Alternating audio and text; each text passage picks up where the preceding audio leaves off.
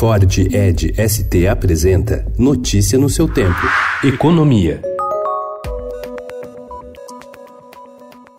Após 16 meses de juros estacionados, o Banco Central decidiu na noite de ontem cortar em meio ponto percentual a Selic, que é a taxa básica da economia, de 6,5% para 6% ao ano. A decisão, que dá início a um novo ciclo de baixa para os juros no Brasil, surge em um ambiente de fraqueza da economia, inflação controlada e aprovação da reforma da Previdência em primeiro turno na Câmara. A Selic está agora em um novo piso da série histórica, iniciada em junho junho de 1996, mas o Banco Central passou indicações de que mais cortes estão a caminho.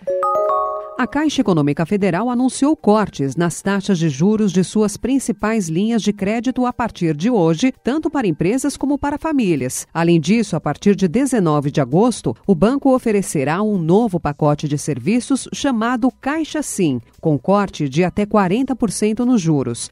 No cheque especial para pessoas físicas, por exemplo, a redução nos juros é de 26%, com taxa máxima indo de 13,45% para 9,99% ao mês.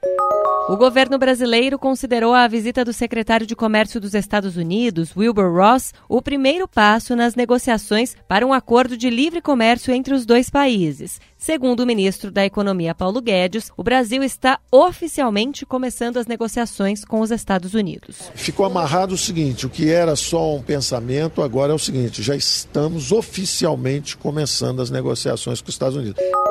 Após as tradicionais dispensas de trabalhadores temporários nos três primeiros meses do ano, o mercado de trabalho voltou a gerar vagas no segundo trimestre. A taxa de desemprego diminuiu de 12,7% para 12% no período, segundo dados da Pesquisa Nacional por Amostra de Domicílios Contínua, divulgados ontem pelo IBGE.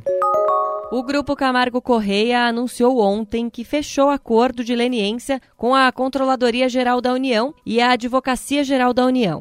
Primeira empreiteira a confessar envolvimento em crimes e atos ilícitos, que incluem pagamento de propinas para ganhar licitações em obras públicas, a construtora pagará um total de 1 bilhão e 400 milhões de reais para encerrar de vez o processo e virar a página. Notícia no seu tempo. É um oferecimento de Ford Edge ST, o SUV que coloca performance na sua rotina até na hora de você se informar.